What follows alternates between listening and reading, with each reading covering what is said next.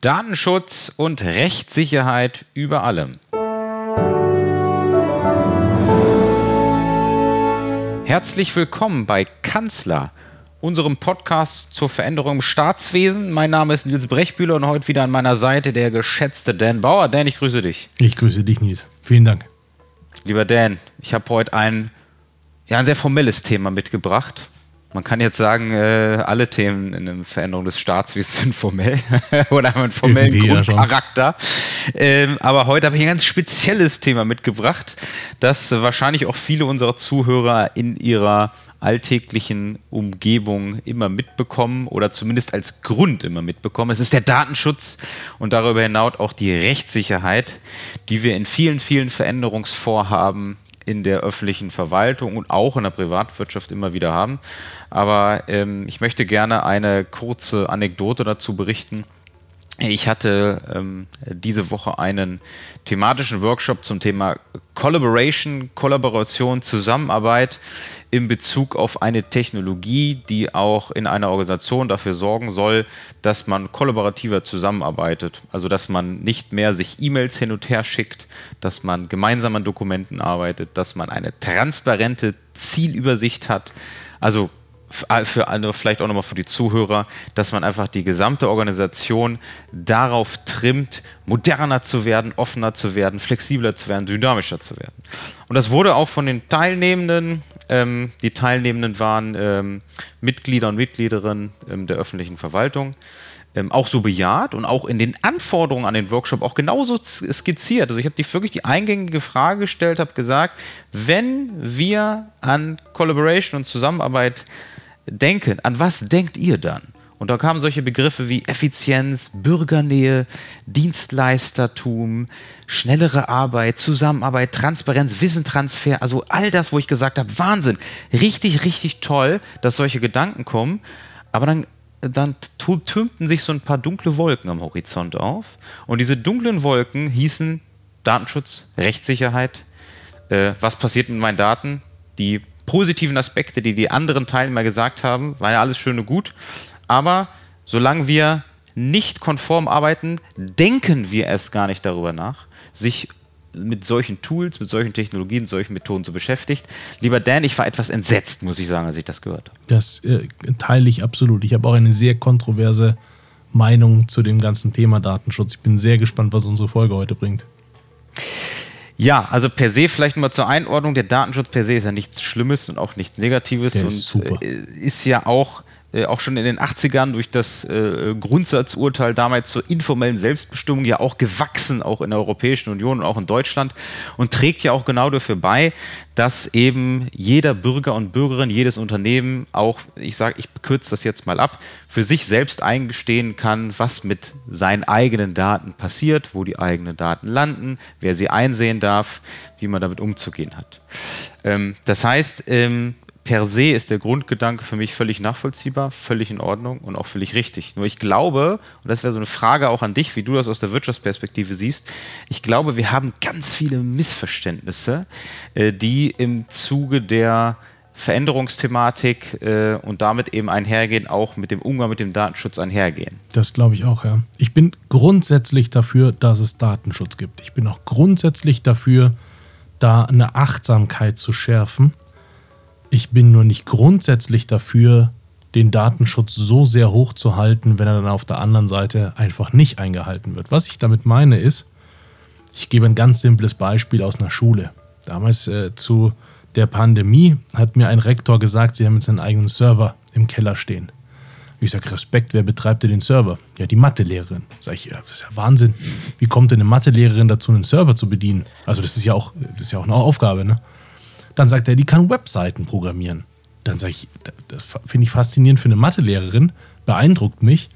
Aber nur weil ich ähm, ein Pferdephysiotherapeut bin, kann ich nicht an Autos schrauben, aber ich kann mit beidem Fortbewegung erzielen. Das ist aber nicht das Gleiche. Dann sage ich, wie kann das denn sein, dass wir Webseiten programmieren kann, aber die einen Server bedient? Ja, das, ja, das ist ja jetzt auch nicht so richtig. Also ich, okay, okay. Ja, wer hat denn, den, wer hat denn dann äh, für, für Datenschutz gesorgt und wer hat denn hier den Zugang zu diesem Server? Dann sagt er ja alle. Dann sage ich ja, wie alle? Dann sagt er ja die ganze Lehrerschaft. Dann sage ich, alle haben diesen Zugriff zu diesem Server? Es gibt entsprechend wahrscheinlich ein Passwort, oder? Dann sagt er, ja, ja klar, das ist auch in der Lehrerschaft geteilt. Ah, gut. Das ist ein Rektor, der eigentlich erstmal alles richtig gemacht hat, weil er hat sich wirklich bemüht, auch dafür zu sorgen, dass sie in der Schule einfach Videokonferenzen machen können und trotzdem irgendwie den Datenschutz zu wahren. Was ich dann aber mit eingebracht habe, hat ihn nachdenklich nach, ähm, gestimmt. Ich habe ihn dann gefragt, wie viel deiner Kinder hat TikTok auf dem Handy drauf? Und dann sagt er ja, er geht davon aus, alle. Dann sage ich super, in dem Moment haben die alle ihren Datenschutz und ihre Möglichkeiten auf Datenschutz bereits selbst verwirkt. Dann macht es für dich keinen Sinn, den hochzuhalten. Jetzt kommen wir hier in ein Problem, weil so, so eine Schule oder eine Behörde und so weiter, auch ein Unternehmen muss diesen Datenschutz wahren. Da sind wir uns total einig. Ja. Die Frage ist nur, ab welchem Grad das nicht mehr sinnvoll ist, alle Regeln davon einzuhalten, weil der Datenschutz per se unfassbar komplex ist. Das Thema zu verstehen, schon als Privatperson, ist Wahnsinn. Ich bezahle eine Agentur im Monat dafür, dass die meine Daten im Internet sauber halten. Das heißt, ich habe keinen Einfluss dazu, ich habe keine Idee dazu, wo meine Daten landen, aber ich kann eine Agentur dazu bezahlen, dass sie meine Daten sauber halten und die Leute, die das nicht bekommen sollten und mir dann Spam-E-Mails und so weiter schicken, die äh, kriegen eine Anfrage geschickt, meine Daten zu löschen. Und das macht diese Agentur sehr zuverlässig. Da bin ich glücklich darüber. Aber wenn ich selber TikTok verwende, zum Beispiel, oder andere Apps oder Möglichkeiten, wonach ich alle Rechte, die ich mir selber eingestehen oder wahren könnte, abgebe, dann macht das keinen Sinn zu fordern, dass ich hier den Datenschutz bei mir unbedingt hochhalten möchte. Und genau da bin ich nicht der Fan davon, den Datenschutz als Blockade für Fortschritt oder für Entwicklung einzusetzen und zu sagen, ja, hier äh, ist ja eine super Idee, aber der Datenschutz. Und da bin ich total dagegen. Kann ich, äh, kann ich so unterstreichen. Ähm, und bei mir ist es ja so, ich, ich habe ja nun mal eine sehr fast schon juristische Ausbildung als Verwaltungswissenschaftler und habe mich ja auch intensiv mit ähm, den, den auch europäischen ähm, äh, Gesetzesgrundlagen dazu und auch den deutschen Normen auf Landes- und Bundesebene natürlich auch intensiv damit beschäftigt. Und was mir an der Stelle halt immer fehlt, ist so dieser Funken Pragmatismus. Na, es ist schon Exakt. sehr, es ist schon sehr auf den exotischen Ausnahmefall bezogen. Genau. Ähm, und ähm, da muss man sich, glaube ich, auch mal wieder klar werden, wie entstehen eigentlich solche Gesetze? Wer ist eigentlich daran beteiligt? Und ähm, das ist auch eine, eine, Kritik, da bin ich schon fast dafür, dass wir das auch mal in einer eigenen Folge ähm, begutachten werden, ähm, weil vielfach sind ja Praktiker, Leute, die tagtäglich in den Schulen, in den Behörden, in den in den Bauhöfen, in den Landesministerien tätigen, ja gar nicht an solchen Gesetzesvorhaben ja. beteiligt, sondern es sind abstrakte Regelungen, die getroffen werden müssen, völlig verständlich, um einen konkreten Sachverhalt irgendwann in der Zukunft zu regeln. Und das ist ja auch etwas, was zum Beispiel auch der Normkontrollrat gerade ganz stark kritisiert, dass der pragmatische, auch der Digitalgedanke in den Gesetzen einfach nicht vorhanden ist.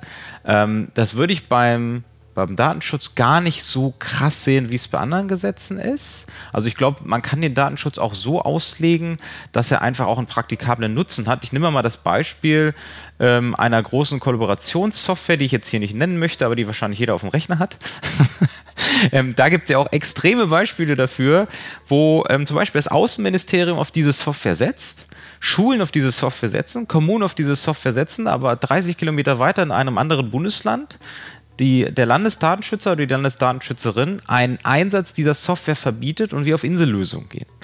Und da habe ich letztens noch ein ganz schönes Beispiel. Also der, der, der, ähm, der Geschäftsbereichsleiter dieser äh, sehr bekannten Firma hat ein Zwiegespräch gehabt mit einem Rektor einer Schule. Und der Rektor einer Schule hat gesagt, lieber Herr so und so, ich möchte gerne dass ich überall sehe, wenn meine Schüler oder die Eltern irgendwo auf Teile dieser Software draufgeklickt haben, wer hat wo was wann wie gemacht, wo lagen, liegen die Daten und äh, wie kommen quasi auch äh, diese Daten von meiner, Schul, meiner Schulinstitution äh, zum, äh, zum, zu, zu, zu der Lehrerschaft, zu den Elternschaft, zu den Schülern, was passiert damit? Die Antwort fand ich grandios. Die Antwort von dem entsprechenden Geschäftsleiter war, äh, er findet es ja ganz spannend, dass ein Rektor einer Schule so viel Zeit hat, um diese Dinge nachzukontrollieren, anstatt dem eigentlichen Schulbetrieb nachzugehen. Danach war Stille. Ja, das ne? glaube ich. Ähm, und das, das ist so das ähm, bei allem, bei aller Zuversicht, äh, die wir gegenüber dem Datenschutz auch ausstrahlen müssen. Es ist, glaube ich, auch richtig, dass es ein Bollwerk gibt, die sich dafür einsetzen, weil einen zu lascheren Datenschutz haben wir natürlich auch in den amerikanischen Ländern. Das möchte ich genauso wenig, bewusst nicht, möchte ich, jetzt ist mir zu viel. Ähm, aber ich glaube, da, das, das ist schon so eine, fast eine Kulturfrage. Und diese Kulturfrage äh, ist auch von Land zu Land, von Bundesland zu Bundesland vollkommen unterschiedlich auch beantwortbar äh, zu beantworten. Wenn ich mal nach Schweden gucke. In Schweden ist ein klassisches Beispiel dafür, dass du als Privatperson die Einkommensteuererklärung deiner Nachbarn öffentlich einsehen kannst. Also du kannst, ich übertreibe jetzt, du kannst das Einkommen des Abersängers sehen, wenn du in der unmittelbaren Nachbarschaft da wohnst. Öffentlich einsehbar. Überhaupt gar kein Problem. Und das, das, das, das Spannende daran finde ich, dass äh, es keinen stört. Es stört einfach keinen. Absolut. Also der, der, der Umgang damit, der Umgang damit, äh, wie transparent Daten gemacht werden und auch äh, der Umgang mit ähm, dem, was sich dahinter verbirgt, der ist ganz anders. Und ich glaube, wir sind da einfach auch so ein bisschen angstgetrieben und ich will dann dein Beispiel nochmal aufgreifen. TikTok ist ja nur einer von vielen Messengern, von vielen Tools, wo man als Privatperson oder wo ich als Privatperson bereitwillig sage, ich teile alles. Ich teile bis zu sexueller Orientierung. Ich teile, ich teile Fotos. Ich teile die Fotos meiner Kinder. Und dann muss ich wieder in Relation setzen, welche Daten teilst du eigentlich mit einer Behörde, liebe Leute? Da sind zum Teil Daten dabei, die sind völlig uninteressant im Worst Case aus von amerikanischen oder chinesischen Behörden ausgelesen zu werden. Ich übertreibe jetzt mit, ich hoffe, man kann das auch in meiner Stimme und ich übertreibe jetzt an der Stelle. Natürlich ist es für irgendeinen interessant, aber äh, die Daten, die, die ich vorher skizziert habe, auch Fotos der Kinder oder die eigene äh, sexuelle Orientierung oder viel, viel, viel gravierende Daten einfach so bewusst zu teilen, finde ich schon etwas vom Verhältnis her, wo lege ich, wo lege ich jetzt das Gewicht auf die Waage, auch wenn ich die Wahl habe als Privatperson. Und das macht mir viel mehr Sorgen, als kategorisch zu sagen, ich lehne es ab. Das glaube ich auch. Es ist auch tatsächlich die Frage, inwieweit weiß ich denn, was es für Daten von mir gibt. Ja. Also, wenn man meine Daten schützt, dann ist es ja mindestens mal interessant zu wissen, was sind das denn für Daten und brauche ich die überhaupt? Oder ist mir das im Zweifel völlig egal. Also ob, ob ein Algorithmus weiß, was ich für Krankheiten habe oder äh, wann ich welchen Arzt besucht habe, das ist mir im ersten Moment ist mir das völlig egal. Wenn das gegen mich verwendet würde und dadurch ein Profiling entstünde, dann wäre das relevant. Aber auch das muss ich ja erst verstehen. Das heißt, es ist auch so die Frage aus meiner persönlichen Sicht, ein Datenschutzbeauftragter hat bitte immer einen Fehler gefunden weil sonst macht er seinen Job nicht richtig. 100% compliant sein ist in meiner Welt nicht möglich. Das ist, ich halte es nicht für realistisch, 100% compliant sein zu können. Entsprechend muss jeder Datenschutzbeauftragte einfach auch einen Fehler finden können. Die Frage ist, im Verhältnis zu dem Vorhaben, inwieweit ist es denn schlecht, dass der dann entsprechend dieses Gewicht da reinbringt. Ein Gericht macht das ja auch nicht anders. Ein Gericht muss ja, wenn zwei Gesetze kollidieren, auch entscheiden, welches davon jetzt das größere Interesse ist. Und entsprechend müsste diese Entscheidung da auch getroffen werden. Aber dann sagt dann, nein, Fortschritt ist schlecht, wir haben ein Datenschutzproblem. Und damit wird, ist die Sache auch vom Tisch. Und das finde ich nicht richtig. Gebe dir mal ein ganz konkretes Beispiel dazu, wo ich auch einfach nur entsetzt bin, wie mit mir als Bürger damit umgegangen ist. Und zwar äh, äh, ist es mir ja letztens passiert, dass jemand anonym mein Auto zerkratzt hat und ich meine Versicherung angerufen habe, habe gefragt habe, was kann ich denn jetzt an der Stelle machen? Die Aussage meiner Versicherung war, gehen Sie bitte zur Polizei und melden Sie bitte eine anonyme Strafanzeige oder stellen Sie anonyme Strafanzeige oder Strafanzeige gegen Unbekannte, um es mal genau zu sagen. Und ich konnte mich daran erinnern, dass es in Deutschland sowas gibt wie eine Online-Wache. Und diese Online-Wache gibt es 16 Mal in Deutschland, weil es natürlich auch 16 äh, verschiedene Polizeiinstitutionen äh, in den Bundesländern gibt oder zuständige Polizeien in, in den Bundesländern. Und ich habe äh, mich erstmal gefreut, dass es in meinem Bundesland äh, diese Online-Wache gibt und habe alles eingetragen, Tatherkunft, was ist mir aufgefallen, wo ist der Tathergang passiert, habe das alles minutiös eingetragen, bis ich zu Punkt 15 gekommen bin. Und bei Punkt 15 wurde ich freundlichst darauf hingewiesen, dass ich keine Beweisfotos hochladen durfte sondern ich bitte darum gebeten werde, diese Fotos auszudrucken und an der dortigen Personaldienststelle äh, hier einzureichen. Ist nicht dein Ernst. Doch, es ist kein Beispiel. Vielleicht können die Hörer hier an der Stelle äh, uns hier auch mal ein Feedback geben, wie das in anderen Bundesländern ist. In Niedersachsen, ich sage es jetzt mal ganz hart, ist es so. Ähm, und das hat mich dann auch dazu gebracht zu sagen, aber ich möchte doch in diesem Moment, dass meine Daten geteilt werden. Ich möchte das genau in diesem das Moment. Ist die Absicht habe, des Formulars. Und ich habe penibelst darauf geachtet, dass ich auf diesen Fotos auch keinen anderen Mitarbeiter, äh, keinen Mitarbeiter, keinen anderen Menschen, kein Kennzeichen, nichts, da ist nichts drauf. Da ist nur der Schaden an meinem Auto drauf. Ähm, und da bin ich, das waren für mich auch so Punkte, wo ich gesagt habe, wir verhindern hier an der Stelle nicht nur Fortschritt, also eine, eine Stellen einer Strafanzeige ist für mich jetzt kein Fortschritt, sondern wir verhindern schon, dass der Staat überhaupt arbeiten kann. Ja, wir machen, das hat mich. Wir, ja, das ist genau das Problem. Wir machen uns das Leben unfassbar schwer, weil wir glauben, dass das jetzt wichtig ist. ist auch eine, wo du vorhin Kultur äh, angesprochen hast.